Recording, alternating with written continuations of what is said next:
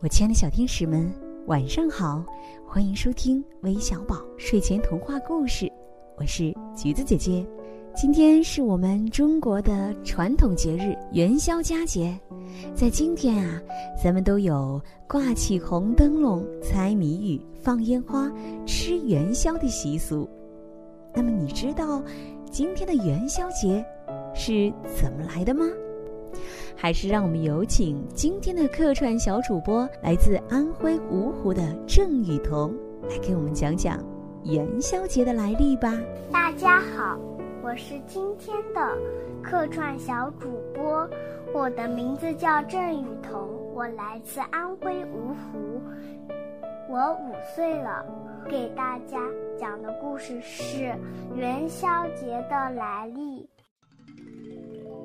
从前有一只漂亮的神鸟来到了人间，人们不小心把它射死了。玉皇大帝十分生气，他天兵天将在正月十五这天放火，把人们的财物全部烧掉。玉皇大帝的女儿知道了这件事以后，偷偷地驾着云来到了人间，把这件消息告诉了人们。人们知道了这件事以后，感谢玉皇大帝的女儿，但又不知道怎么办才好。这时，一个白胡子老人想出了一个办法，他说。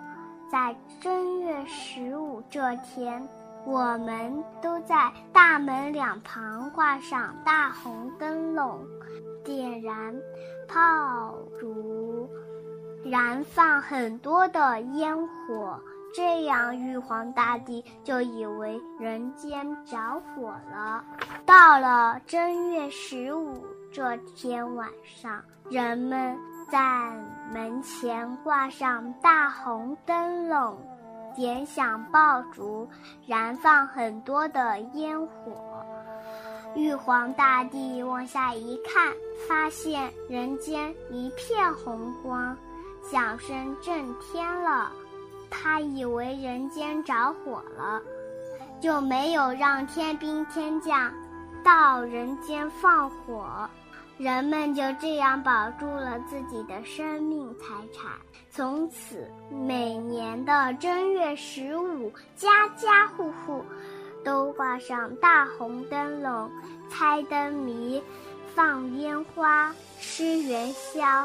人们高高兴兴地纪念这个日子。我的故事讲完了，谢谢大家。非常感谢今天的客串小主播郑雨桐给我们来讲元宵节的来历，故事讲的非常精彩，别忘了经常来做客哦。那么最后呢，让我们提前祝愿来自上海的邢文泽生日快乐，感谢来自广东佛山的朱文熙以及沈心怡的点播。明晚为小宝之十万个为什么与你不见不散，晚安。